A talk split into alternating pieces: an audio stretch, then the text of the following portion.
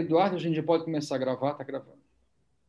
Sim, Bom, já estou transmitindo já. Muito boa tarde a todos. É, voltamos agora em 2021, né, depois de passar o recesso aí de final de ano tal, paramos 30 e poucos dias, com as lives do Sinfri, né, para toda a Foz do Rio Itaguaçu e do Itajaí e região, né, é, em parceria com o governo dos advogados, né, que é o escritório que está aí trabalhando para o empresariado. Queria agradecer cada um de nós é, e passar a palavra para o presidente R para fazer a, a, abertura oficial e, na sequência, já apresento a Flávia para começarmos o debate e a conversa. Eu já explico para ela, na sequência, também o andamento. Aí. Fica à vontade, Erwin, por favor. Ok. Boa tarde a todos. Então, bem-vindos a 2021, né? Passamos pra, pelo pior daquela. Não, não, está, não dá para dizer que já está ótimo, né? Mas já está melhorando bastante. Então, esperamos, queria desejar para a todos aí do, do, do Sinfri um feliz 2021, que a gente tenha um ano de bastante prosperidade, né? Agora com a nossa vacina chegando aí, diversas vacinas do, do, do Covid, que a gente consiga recuperar um pouco das perdas aí que, que tivemos em vários aspectos aí ao, ao longo de 2020. Agradecer já de antemão a, a Flávia, né, pela colaboração para trazer para nós aí o debate, para o debate esse tema do RH, a importância do RH também para o relacionamento com os clientes. Vamos ter certeza que vai ser bastante interessante o nosso debate de hoje. Então, dar as boas-vindas a todos e já devolver a palavra, então, para o Murilo para fazer a abertura e darmos início à nossa discussão. Muito obrigado, presidente. Obrigado a todos os sócios aqui do Sinfri. Flávia, essa é uma reunião que nós fazemos geralmente aberta aos sócios do Sinfri, mas também transmitida online pelo YouTube, né, no nosso canal do escritório. Então, ali no YouTube pode eventualmente correr perguntas, eu estou cuidando aqui para, se for o caso, transmitir para vocês aqui as perguntas, a gente é, ir debatendo isso aqui aos poucos, né? Então, essa metodologia é, é, é, muito simples, é muito, é muito em casa, estamos em casa, né? Isso aqui acaba andando por toda a região aí do Vale, né? Esses nossos bate-papos. Então, realmente, muito obrigado aí pela tua presença. A Flávia já é uma, uma amiga antiga, né? A Flávia criou a velha aí, faz cinco anos já, Flávia? Hum. é, faz 17, Murilo. Com a velha nós estamos a nove. nove com essa já. marca, né? É, é. A Flávia já está no ramo há muito tempo, ela representava uma outra empresa aí, mundial, e, e aí faz nove anos, eu achei que era cinco, mas já são nove, o tempo uhum. passa, né? É, e cuida é, desses temas de recursos humanos aqui na região, com vários, vários viés, né? Eu vou uhum. passar a palavra, passar a palavra a Flávia da Velli, né? Agradecer antecipadamente pelo tempo dela, né? Essa é uma primeira uh, intervenção dela, faremos uma daqui a mais uns 15, 20 dias novamente. Nós entendemos que é muito importante a relação capital-trabalho, né? Isso é fundamental. E ainda mais no seio do nosso sindicato Sinfri, e dos 16 sindicatos que compõem a Intersindical de Itajaí, muito bem organizada, na presidência do, do, do empresário Bem. Flávia, fica à vontade, o tempo é teu.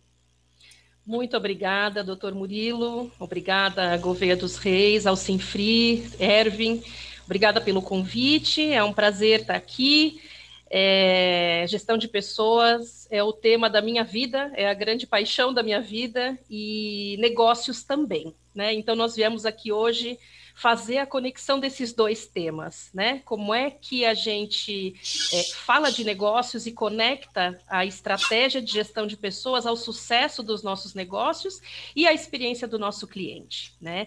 Eu acho que a gente aprendeu aí ao longo da pandemia, né, que existe uma etiqueta virtual, que a gente deve manter o, o microfone desligado e tal, mas eu gostaria de convidá-los a gente ter uma reunião sem etiqueta. Por favor, fiquem à vontade de abrir o microfone, fazer perguntas. É um bate-papo e a minha grande meta na tarde de hoje é fazer com que cada um de vocês e de todos né, que estão assistindo a gente, que saiam daqui com pelo menos um insight de algo que pode ser diferente, que pode ser melhor, com vistas ao sucesso do seu cliente, ao sucesso do seu negócio, mas através da gestão de pessoas. Eu vou, eu vou fazer uma pequena dinâmica, né? Essa é aquela hora que vocês falam, ah, lá vem o pessoal do RH fazer dinâmica, mas vai, eu juro que vai ser uma coisa bem rápida, só para nos inspirar. É, e depois eu vou trazer alguns conceitos numa apresentação bem curtinha, tem quatro slides, e aí a gente abre para o bate-papo. Pode ser assim? Podemos ir nessa, nessa caminhada? Legal. Então eu vou pedir para que cada um de vocês, na live, e os que estão nos assistindo também, peguem seus celulares, para vocês não ficarem mexendo no WhatsApp vendo outras coisas, peguem e acessem, por favor, o site menti.com. Menti são as duas primeiras sílabas da palavra mentira. Menti.com. Não sei se vocês conhecem esse site, é um site bem bacana para a gente fazer pesquisas instantâneas de, é, enfim, de uhum. opinião, de levantamento de informações. Isso aí, menti.com. Eu vou compartilhar com vocês aqui a tela do Menti. Pois não? E o código é esse aqui mesmo? O código eu vou projetar aqui para vocês. Espera aí. Tá. O código é aquele ali, ó, 792768. Então, dentro do site menti.com, ele vai te pedir um código, coloca lá, 792768. 792768. Eu vou fazer no meu aqui também para ver se dá certo. E aí vai aparecer uma primeira pergunta para todos vocês. Pensando no seu negócio, no negócio onde você está inserido, no negócio que você fundou, que você comanda, enfim, o que torna o cliente feliz, satisfeito e leal ao seu negócio? Quais são os atributos, quais são as características do seu negócio que fazem o seu cliente feliz? É qualidade? É prazo? É relacionamento? Vocês têm ali três campos para colocar ali três palavras ou frases, e aí você clica em submit, e a gente vai ver que e acima de tudo leal ao seu negócio. Lá, começamos a ter algumas respostas. Resultado, retorno, atenção. O que mais, gente?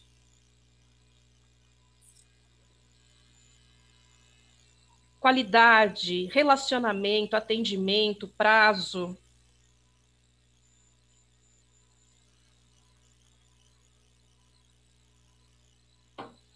Nossa nuvem de palavras e de atributos vai se criando aí na tela. Vocês estão enxergando a tela? Alguém só me disse se está tudo certo. Não, está tudo perfeito. Vendo. Tudo certo. Ótimo. Temos nove respondentes aí. Então, olha só, pessoal: prazo, preço, lucro, excelência no serviço, relacionamento, atenção, rapidez, retorno mais uma vez, resultado, eficiência, resposta. Legal. Então, a gente está concordando aqui que esses são atributos e, e, e, manifestações aí do seu serviço, da sua prestação de serviço e do seu atendimento que fazem o seu cliente feliz, satisfeito e leal ao seu negócio, certo? Vamos para a próxima, então. Temos mais uma perguntinha aí. Você clica no seu Mentimeter que vai aparecer uma nova, uma, um novo questionamento. Agora você tem uma múltipla escolha. Com base em todos aqueles atributos que a gente viu no slide anterior, o quanto você acha que as pessoas da sua empresa estão preparadas para gerar uma experiência extraordinária ao seu cliente? E veja, a gente está dizendo que tudo aquilo que ele falou lá no slide anterior é para ele ficar feliz e satisfeito, não necessariamente que ele vai ter uma experiência extraordinária, né? O extraordinário seria ele ter além daquilo. Então, o quanto as pessoas da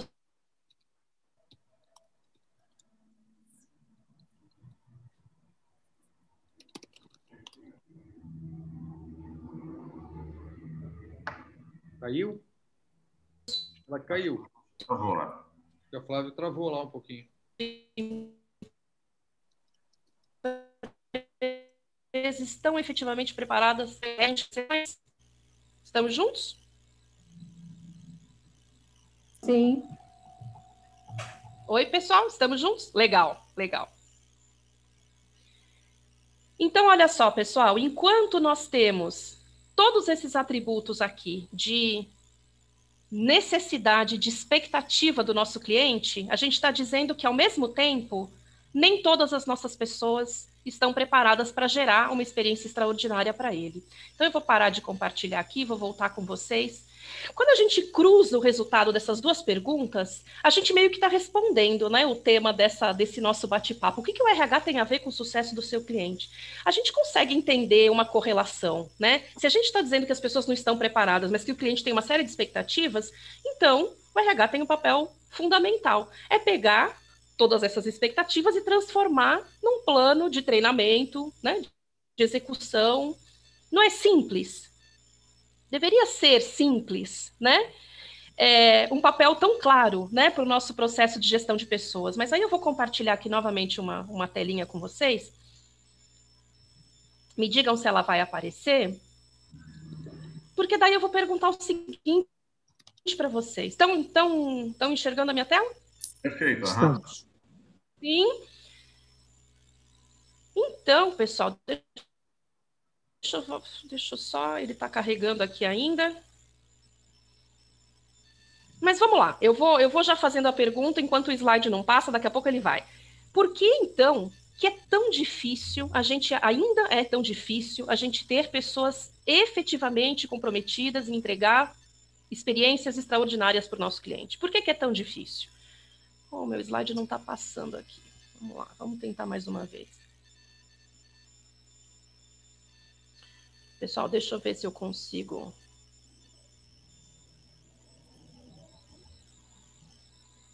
Opa, foi agora? Sim, agora passou. Legal. Então, pessoal, por que, que é tão difícil, né? Se a gente tem uma visão tão clara do que o nosso cliente precisa, e a gente também tem a visão clara de que a gente precisa treinar as pessoas para gerar essas experiências incríveis. Por que, é tão difícil a gente ter gente comprometida com isso? E aí eu vou dar a seguinte inspiração aí para os senhores pensarem. A impressão que eu tenho como RH nessa vida aí de quase 30 anos de estrada, visitando e acompanhando empresas, é que a gente dá prioridade e relevância para a jornada do nosso cliente enquanto a gente, por outro lado, negligencia a jornada do colaborador. Querem ver só? Deixa eu ver se eu consigo passar o próximo slide aqui. Olha só. Isso aqui é o desenho de uma jornada de cliente feita por um, um, site e conteudistas que pensam marketing digital. Mas a gente não precisa, a gente não precisa falar de marketing digital para pensar que o caminho de relacionamento que a gente tem com o nosso cliente é esse aqui. Digamos que a gente quer conquistar novos clientes além daqueles que estão na nossa base. Nós somos ali desconhecidos, né, para esse para esse mercado, para esse público.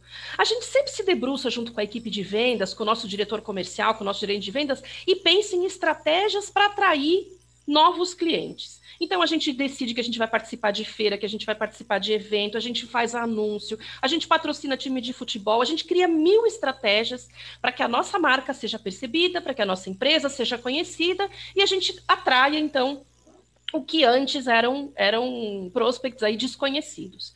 Aí a gente consegue atrair né, a atenção desse público. A gente tem lá o visitante que vem no nosso stand na feira que a gente está participando, a gente tem pessoas que entram no nosso site e entram ali no chat para conversar pelo, pelo WhatsApp, enfim. E aí nós temos toda uma série de estratégias medidas diariamente para converter essas pessoas ou essas empresas, até então desconhecidas, em leads qualificados, em, prospect, em prospectos qualificados, entender se são efetivamente é, potenciais clientes e caminhar para o fechamento de uma venda.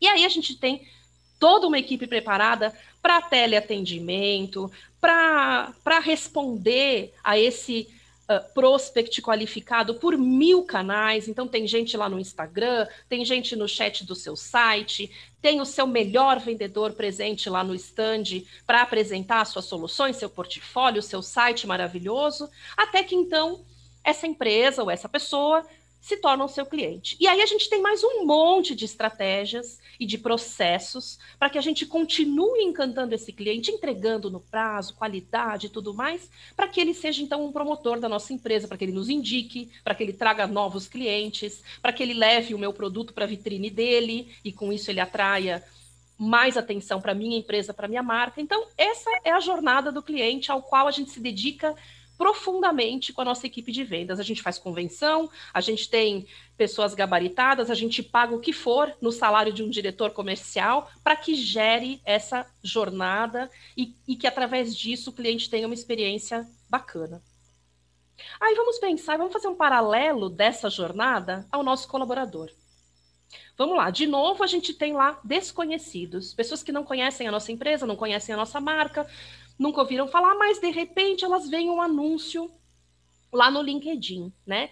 Então a gente tem, é, na verdade, um processo que deveria ser um processo também de criação de estratégias para atrair as pessoas certas, né? É, e aí o que, que a gente geralmente faz em gestão de pessoas?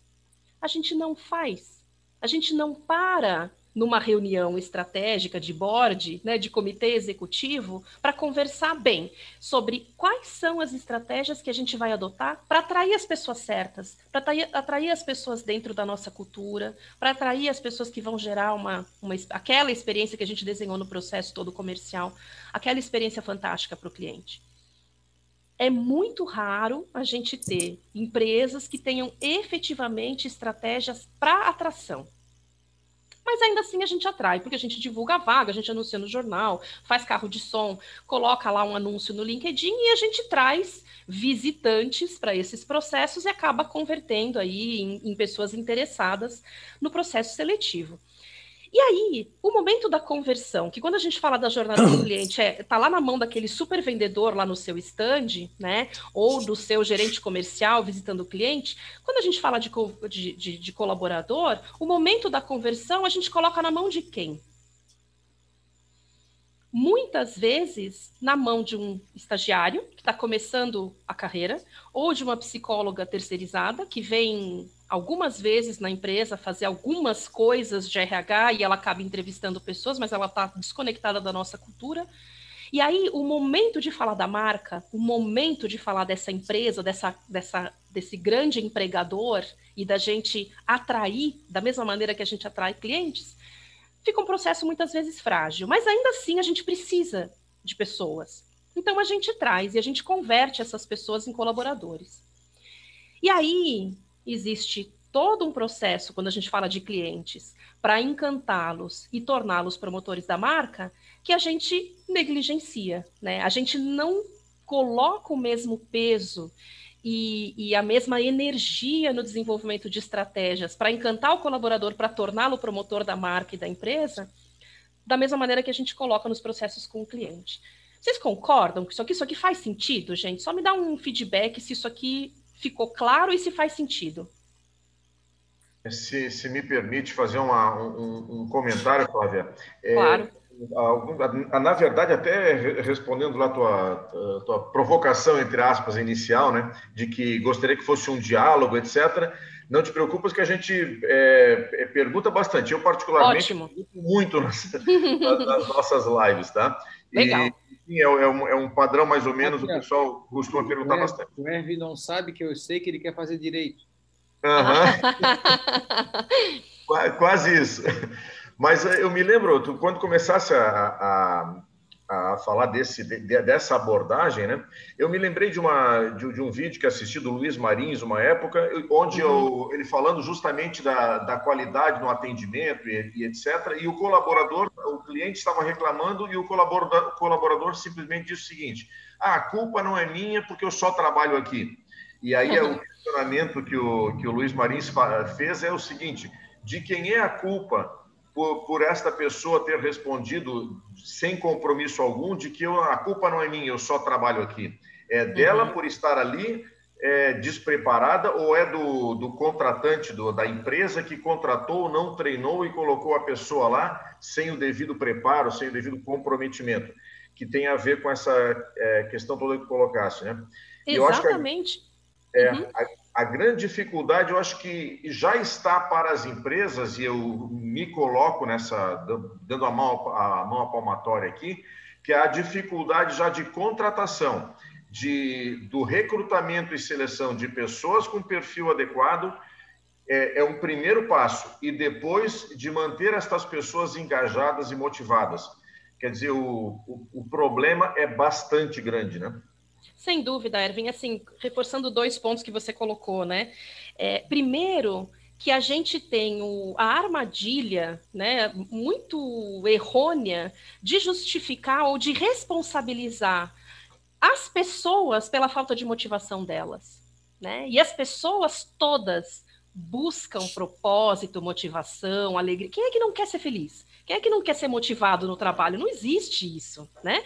Então, as pessoas elas não se motivam só porque elas têm remuneração ou não, elas se elas puderem se conectar, né, com o um negócio efetivamente, com um propósito, tanto melhor, né? Então, a gente tem o hábito de dizer ou de pensar ou de sentir que a falta de motivação daquela pessoinha que está ali na produção, meio encostada na máquina ou fazendo corpo mole, que a culpa é dela exclusivamente, né? E é, no mínimo, uma responsabilidade é, compartilhada, né? E outro ponto, que é um ponto de alerta aqui nessa fala, né? Quando eu me preparei, eu, eu queria muito que, que que, que, as pessoas tivessem essa percepção, e que bom que você falou, é que a gente trata o começo da relação com o colaborador com amadorismo a gente coloca os profissionais de RH mais júniores para cuidar de recrutamento e seleção, porque a gente acha que recrutamento e seleção é o processo mais fácil de RH.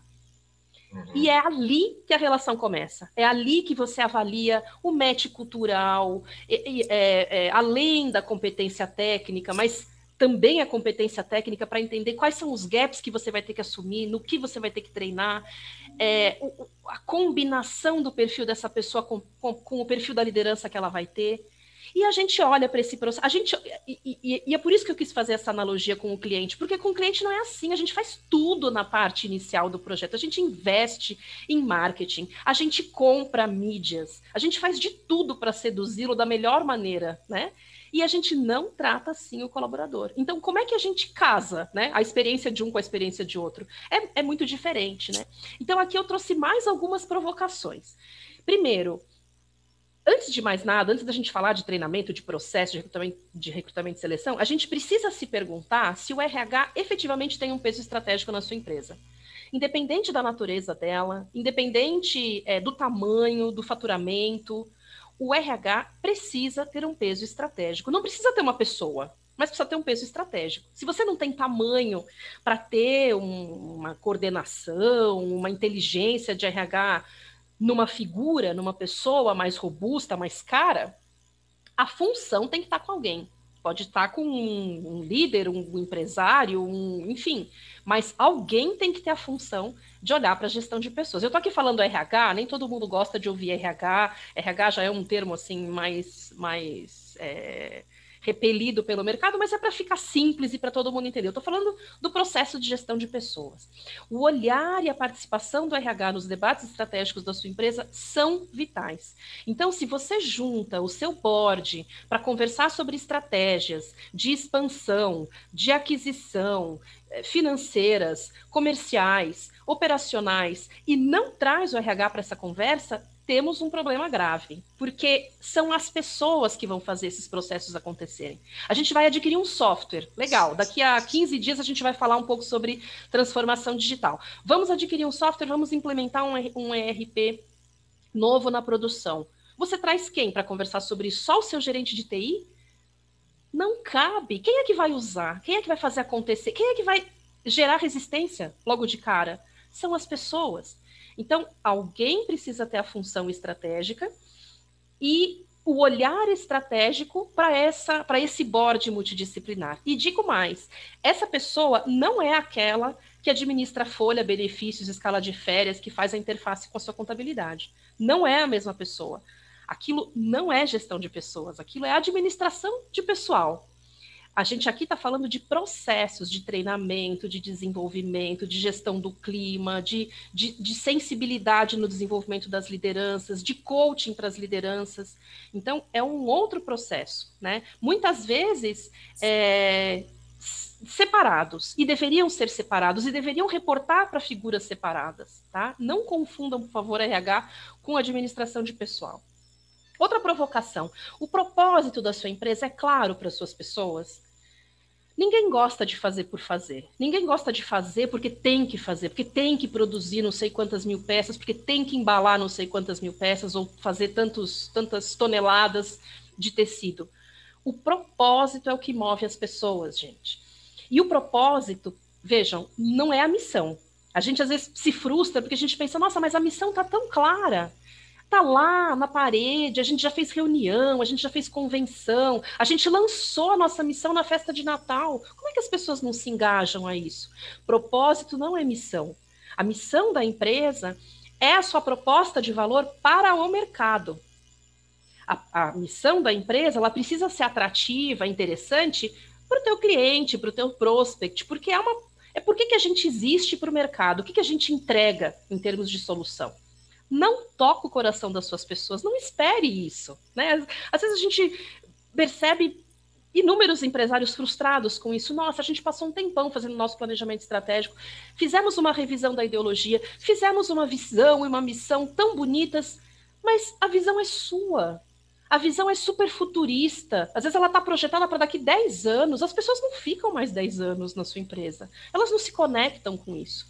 Propósito, não. Propósito é efetivamente a razão emocional da empresa existir. Por que, que ela existe efetivamente? Ah, nós aqui existimos na VELE para transformar pessoas, empresas e organizações para um mundo mais feliz e sustentável cada um dos colaboradores da VEL entende, dentro desse propósito, o seu papel. Primeiro, que todo, todos nós temos que ser transformadores. Então, não cabe atitude passiva, falta de proatividade, não cabe. Na VEL, como o nosso propósito é transformar, todo mundo é protagonista, todo mundo é da ação. Entende a diferença? A gente está falando de algo que é a nossa essência, que se a missão mudar, o propósito não muda. E mais, se o seu propósito tiver um impacto palpável, enxergável, observável na sua comunidade, tanto melhor. Então, os propósitos que são conectados é, à, à, à vida das pessoas, à vida das cidades, eles são ainda mais contagiantes. Eu vou contar uma breve história para vocês e eu, eu vou monitorar o tempo aqui, porque eu, eu gosto de falar, então eu vou Vou tentar ser breve nessa historinha, mas olha só. É, a Amanco, todos vocês imaginam que, que conheçam a Amanco ali de Joinville, né? E a Amanco, por muitos anos, ela cresceu à sombra da Tigre. As pessoas da Amanco tinham baixa autoestima, se sentiam o primo pobre e o menor. Né? Ah, aqui em Joinville nós somos aqueles que fazem conexões e tubos, mas tem a Tigre. Sabe a Tigre? Então, a gente é o primo pobre, nós somos a empresa menor e, e um, um marketing, uma comunicação e um trabalho totalmente voltado para produto, para serviço e olhando para fora. Até que eles trouxeram uma, uma costa-riquenha, uma especialista em comunicação, para ser a diretora de sustentabilidade, diversidade e RH. Yasmin Trerros é o nome dela, uma pessoa incrível. E a Yasmin fez um trabalho com as pessoas de construir o propósito efetivo da Amanco. E aí eles chegaram numa frase que é mais ou menos assim: é, transportamos água e levamos vida. E eles trabalharam por muito tempo dentro desse propósito, que é quase um slogan, né? mas é um slogan para dentro, para que as pessoas sentissem orgulho do que elas fazem. E isso foi um trabalho incrível, a rotatividade caiu, o índice de satisfação e os, os resultados de pesquisa de clima subiram, porque eles simplesmente se transformaram numa empresa que fabrica tubos e conexões para uma empresa que transporta água, e água é vida e leva a vida para a comunidade. Então, isso é propósito. E o propósito precisa existir e precisa estar claro para as pessoas. E aí, nesse sentido de estar claro, eu também pergunto um pouco sobre a comunicação. Né? Como é que é a comunicação dentro da sua empresa? Porque também não adianta a gente é, conectar o RH às ações estratégicas da empresa e desenhar um propósito fantástico e as pessoas não saberem de nada disso. Então, na verdade, eu até quebraria essa pergunta em duas. A comunicação é um processo em sua empresa? Ou ela é algo que acontece assim porque vai acontecendo? Porque, como todo mundo ouve e fala, então é natural. Eu sou muito suspeita para falar sobre comunicação, porque essa é a minha formação. Eu sou jornalista e formada em comunicação social. E comunicação, eu digo a vocês, é um processo. Tão estratégico quanto ao processo de vendas, o processo de operação, o processo da tesouraria de financeiro. É um processo que precisa ser estruturado, que precisa ter uma sistemática, uma arquitetura para a gente entender quais são os principais canais de conversa com o seu público. A gente às vezes faz murais maravilhosos, mas as pessoas não leem o mural, ou o mural está longe, não. Enfim, quais são os canais que as suas pessoas entendem? Qual é a linguagem que elas entendem? É o jornalzinho da empresa? É o mural que fica ali do lado da folha ponto? Ou eles são mais internauticos e a gente poderia criar um canal de comunicação interno? Existem empresas que lançam mão de comitês de comunicação. Então, olha, a gente vai, a comunicação top-down é assim, a gente né, traz do comitê executivo, mas a gente cria ali comitezinhos e aí tem um, um membro ali de cada comitê que é responsável por fazer a comunicação descer. A gente precisa pensar na comunicação organizacional como uma função estratégica. E quando eu digo horizontal, é, não necessariamente ela precisa ser direta, né? Não que você, como presidente da empresa, precisa conversar diretamente. É, é bacana que isso aconteça, mas existem empresas que têm proporções que impedem isso. Mas é horizontal no sentido de não ter ruído. A comunicação flui, as informações chegam da forma como elas devem chegar, de cima para baixo, de baixo para cima. E por fim, uma quarta pergunta: treinar e desenvolver pessoas são bandeiras relevantes em sua empresa? Então, a gente precisa tratar treinamento também como um processo estratégico. Não pode estar na mão de profissionais com pouco conhecimento, numa estrutura frágil. Por quê? Vejam, treinar, gente, a efetividade é, de treinamento mudou muito ao longo dos últimos anos. As pessoas não aguentam mais o modelo clássico de treinamento, elas não aguentam mais ir para a sala de aula. É, a própria pandemia trouxe para a gente um modelo híbrido, né? uma combinação de metodologias para treinamento, e as pessoas estão se acostumando a isso. É um pouco online, é um pouco presencial, né? as aulas voltaram agora. Esse é o novo modelo. Então, como é que a gente trata um público que está tão avançado em termos de expectativa de metodologias de treinamento, bota todo mundo numa sala de aula para ter uma palestra ou uma, uma capacitação, um treinamento tão chato? E aí a gente fica sempre com a sensação de que as pessoas, quando saem da sala de aula, o, o, o conteúdo fica lá dentro da sala de aula, não vai com eles. Claro, porque a gente usa um mindset antigo para treinar pessoas com mindset contemporâneo, né? esperando outras metodologias. Então, treinar e desenvolver é hoje um grande desafio nas organizações. A gente não consegue entregar experiências extraordinárias sem treinar as pessoas para isso. Mas a gente não consegue treinar as pessoas para isso no modelo clássico, em sala de aula, com elas bocejando, sem elas fazerem conexões práticas, fazer, né, terem, terem experiências curtas de aprendizado e poder experimentar o que elas aprendem na prática. Né? Foi-se o tempo da gente ter treinamentos nesse formato, né? Assim, é, é, é, comum ainda a gente ver empresas que estão na sala de aula, ou que estão na sala de aula online, ou que colocam ah, lá o grupo de executivos num sítio para fazer um treinamento de trabalho em equipe. É fantástica a experiência, mas ela morre ali. A gente precisa pensar em novas metodologias. Gamificação é uma delas, por exemplo porque a gamificação aciona né, um, o cérebro límbico, que é da emoção, e as pessoas aprendem pela emoção, pela vivência, né?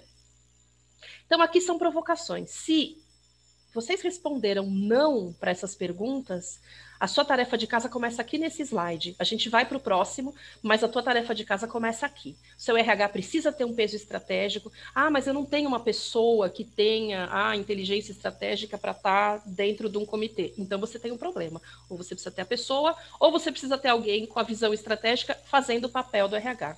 O propósito tem que ser claro, em primeiro lugar, para você, para sua companhia, e depois, obviamente, para as pessoas. A comunicação precisa ser um processo cuidadoso. A gente precisa ter um a gente precisa conversar sobre o processo de comunicação e não deixar que a coisa aconteça de uma forma é, orgânica, porque não funciona, e levantar as bandeiras de treinamento e desenvolvimento. E aí, para concluir, eu trouxe aqui, então, estratégias que precisam estar na agenda do RH em 2021. Não sei se a gente tem RHs aí nos, nos assistindo, espero que sim, mas aqui algumas estratégias, né? Partindo daquilo que nós falamos no slide anterior. Em primeiro lugar, a gente trabalhar é, a ponto de fortalecer e, e clarificar cultura e propósito. Cultura nada mais é do que valores mais comportamento. Né? Então, se a gente tem lá os valores da nossa empresa muito bem desenhados, como é que eles se traduzem em comportamentos das pessoas? Como é que a gente pode fazer isso? Será que a gente não pode desenhar uma avaliação de desempenho que não olhe só para a parte técnica, mas olhe também para comportamento? E não só o comportamento que o líder acha que é relevante, né? Mas esses comportamentos, os comportamentos que sustentam os nossos valores, e que, consequentemente, sustentam a nossa cultura. Então, a gente precisa ter uma cultura forte, clara e um propósito forte e claro. Não tem? Peça ajuda. Procure desenhar esse propósito com a ajuda de, um, de alguém. Segunda estratégia, né, para 2021, pessoas no centro. Como é que é o organograma da sua empresa hoje? Você tem um organograma? Se ele for um organograma piramidal e de caixinhas, você tem uma tarefa de casa bem séria. Eu vi alguns que colocam, que, que tentam inovar e que fazem um, um organograma redondo para parecer mais flexível, mas lá no centro está a diretoria, ou está a presidência, ou está o, o conselho. As pessoas precisam estar no centro. As pessoas e os seus clientes. Tudo o resto é periférico, né? É para eles que nós trabalhamos, pessoas e clientes. Conheça o seu público isso é extremamente importante. A gente conhece com tanta propriedade o nosso cliente, a gente sabe quem é a nossa persona, quem é o nosso público-alvo, o que, que ele frequenta, o que ele lê, onde ele está. E a gente não tem o mesmo conhecimento das pessoas que trabalham para a gente. É, eu, eu, conheci uma empresa aqui em, em Blumenau, a gente fez um diagnóstico para eles há algum tempo, é uma, uma confecção. E o empresário estava indignado, porque ele disse: Poxa, eu gasto tanto dinheiro com carne, com cerveja. Toda vez que a gente bate meta, a gente faz uma festa, eu boto um pagodão, a gente assa uma carne. E aí ele não entendia por que, que as pessoas estavam tão desmotivadas. Aí a gente foi fazer um pequeno diagnóstico e a gente descobriu que 70% da fábrica dele é feminina. Aí eu pergunto: que mulher gosta de churrasco com cerveja depois do trabalho? Não existe isso. As mulheres saem do trabalho, elas vão para casa fazer a janta, pegar os filhos na escola. E o público era extremamente feminino e ele procurava entregar valor para essas pessoas de uma forma distorcida que não é para elas, era para ele, ele curtia, né? Então a gente precisa entender que público é esse, como é que a gente entrega valor para esse público. Só assim eles vão aprender a entregar valor no pessoalismo, no, no, no, no individualismo, na, na, no cuidado com a nossa persona-chave. Vou dar um outro exemplo. Nós temos um cliente que é uma empresa de tecnologia aqui em Blumenau, uma empresa super masculina de moçada, né, rapazes que são programadores, enfim. Também fizemos uma, um diagnóstico lá e percebemos que eles são muito felizes com o que eles têm em termos de benefícios e tal. Eles é uma empresa jovem de tecnologia, então eles têm massagem, eles têm puff colorido, mesa de sinuca e tal. Porém, é, nós identificamos que a grande maioria desses rapazes tem filhos pequenos. E que se houvesse algum tipo de benefício que fosse estendido ao filho, ou melhor ainda, à esposa que está em casa, cansada, e cada vez que o marido sai para trabalhar, ela tem ódio do empregador do marido, porque está justamente tirando a única pessoa que ajuda ela com o filho pequeno, isso poderia gerar um tipo de engajamento diferente. Então, a gente está, nesse momento, pensando que tipo de benefício é esse que a gente pode estender à esposa para que ela também se apaixone pela marca empregadora, para que ela entenda que a marca empregadora também se conecta com ela e não só com o marido dela. Isso é entregar valor. Entregar valor para aquilo que as pessoas entendem que é valor, para ela aprender a entregar valor também. Lideranças. Os líderes precisam ser embaixadores dessa cultura, desse propósito, dos anseios do cliente para o público interno. Então, foi-se o tempo, gente, da gente tolerar líderes grosseiros, carrancudos, com pouca habilidade na gestão de pessoas, só porque eles são bons técnicos. Se você ainda está dentro desse modelo, mais uma tarefa de casa. Não cabe mais a gente ter líderes dessa, dessa. Até porque tem muita gente boa no mercado. O líder embaixador é o líder que tem as duas coisas. Ele tem a competência técnica, mas ele tem uma série de competências relacionais, de soft skills, para fazer a diferença dentro, dentro, da tua empresa. Às vezes o X da questão está ali, naquela figura que você insiste em manter ou em não desenvolver, que causa estrago na relação empresa-empregado. E, por fim, a quarta estratégia para o RH, que a gente entende é, extremamente importante, né, é ter o básico bem resolvido. Não adianta a gente pensar em evento, em, em ter uh, uh, convenções, em fazer uma pesquisa de clima para dar aos colaboradores o que eles pedirem, se a gente não tem o básico bem resolvido. Quando a gente olha para prioridades de ações dentro do RH, a gente olha para uma pirâmide que nem é a pirâmide de Maslow, né? Assim, remuneração tem que estar tá correta, tem que estar tá em dia, eles têm que entender que a remuneração uh, ou, ou uh, hora extra, férias, estão bem calculados. Aqui entra o papel daquele RH administrador de pessoal, né?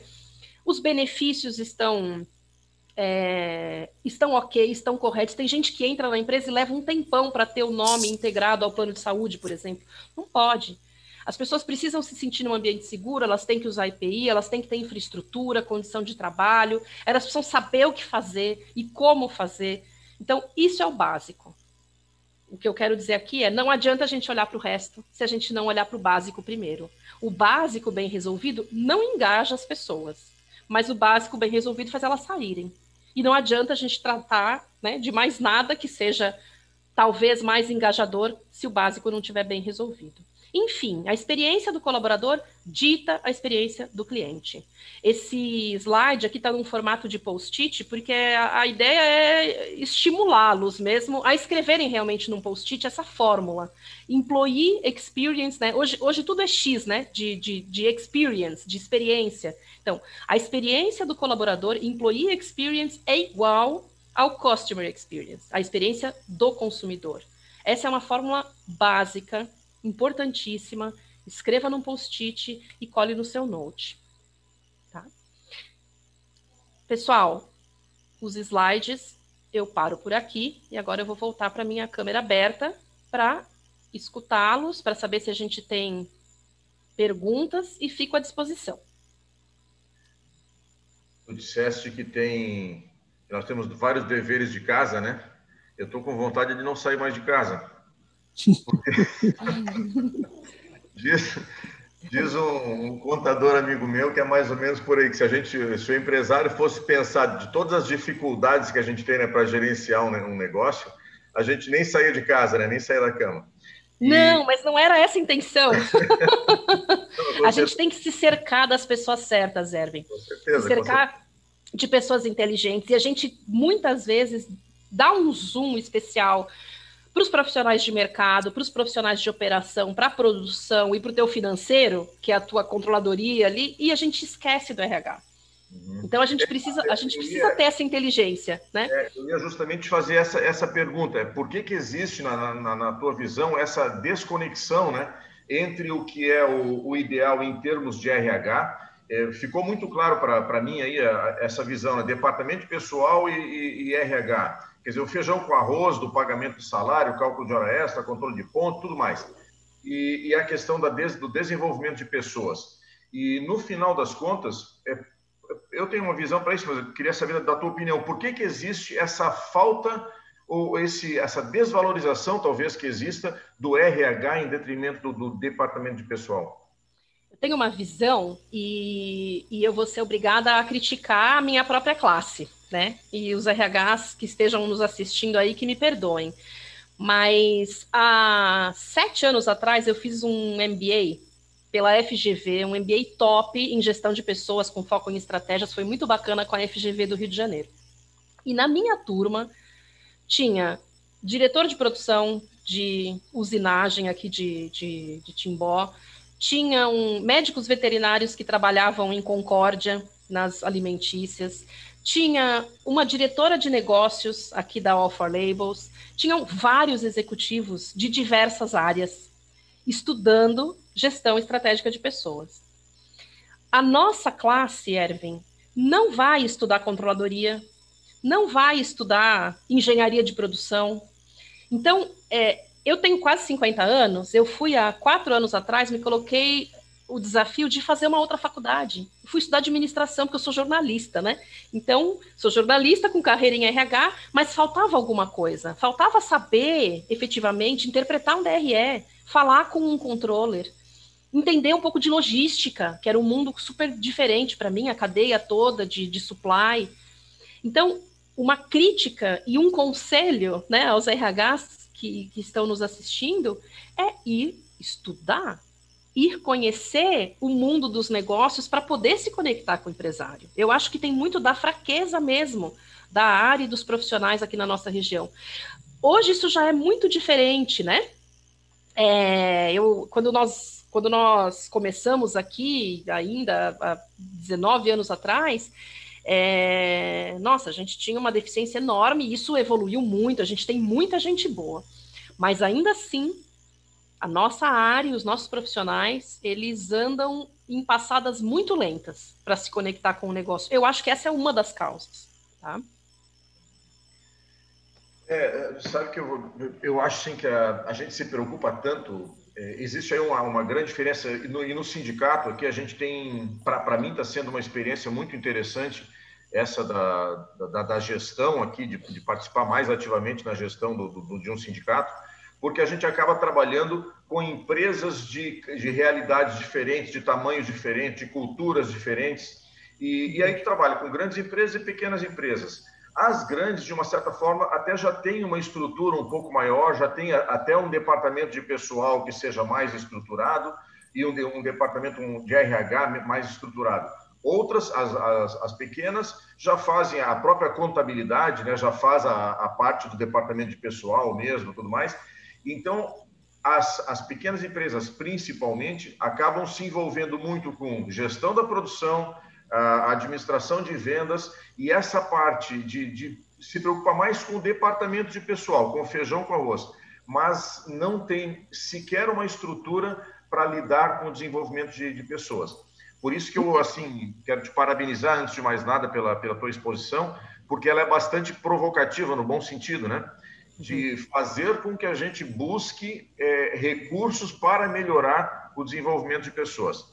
E aí, com certeza, Flávia, daqui para frente, a ideia é, era justamente te convidar para fazer essa, essa primeira exposição aí no, no, no Sinfri, para que a gente possa instigar as empresas a buscarem esse tipo de, de, de facilidade, de, de recursos, de, de, de pessoal técnico, uma vez que as pequenas não tem, as pequenas empresas não têm pessoal qualificado para isso, bom, vamos buscar apoio. Aonde?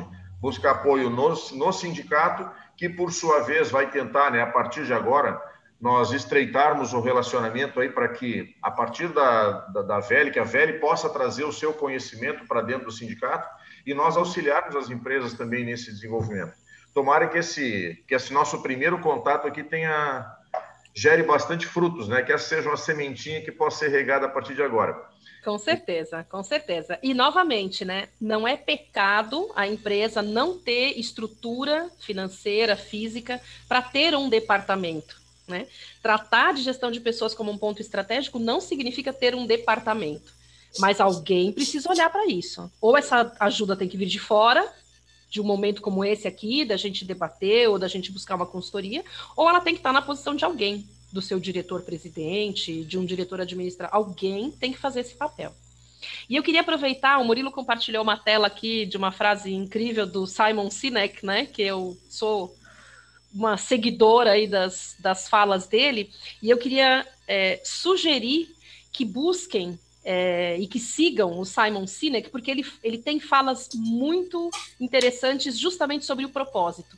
Um dos melhores livros que ele, que ele escreveu é um livro que chama Comece pelo Porquê, que é justamente desenhar o seu negócio e a sua intenção de negócio a partir do porquê, e não do que você faz e nem de como você faz, mas do porquê você faz. E existe um, uma fala dele na, no TEDx que é muito bacana. A gente, de repente, pode até procurar aqui e compartilhar com vocês, tá? Simon Sinek é um nome para vocês terem aí na, na cabeceira, ou quem, quem curte o Instagram, segui-lo no Instagram, no YouTube, que é muito inspirador. Obrigada, Murilo, pela frase, pela inspiração. Muito bem.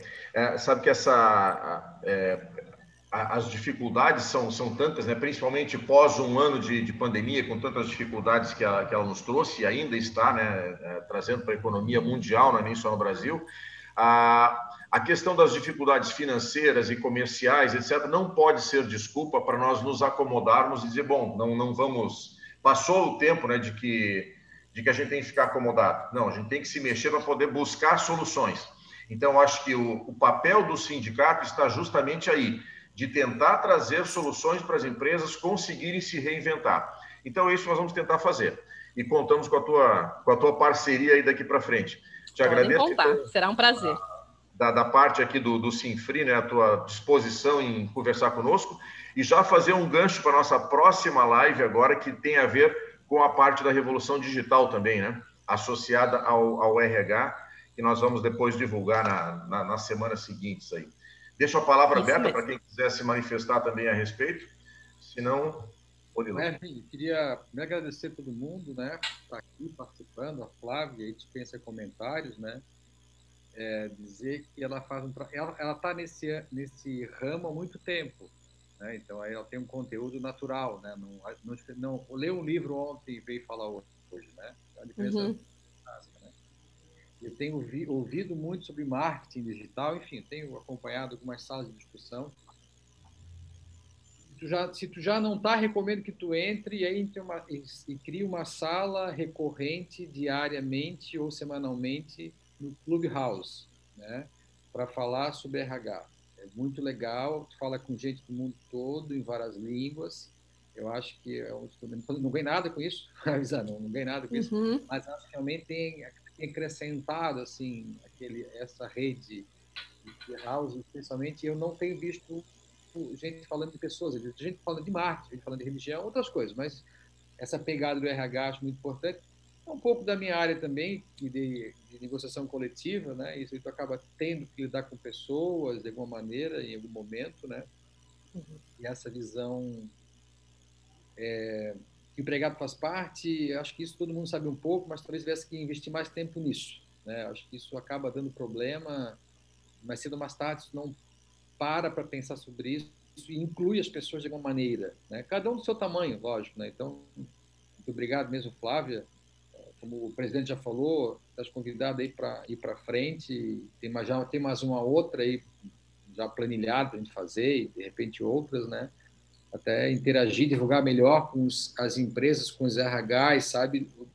depois eu vou falar contigo sobre isso, fazer um banner com antecedência e, e, patrocinar o banner na região aí, com o pessoal de contabilidade também, que é quem às vezes faz o RH das empresas, meio assim, né? Das pequenas, médias empresas, né? Da grande já tem estruturado.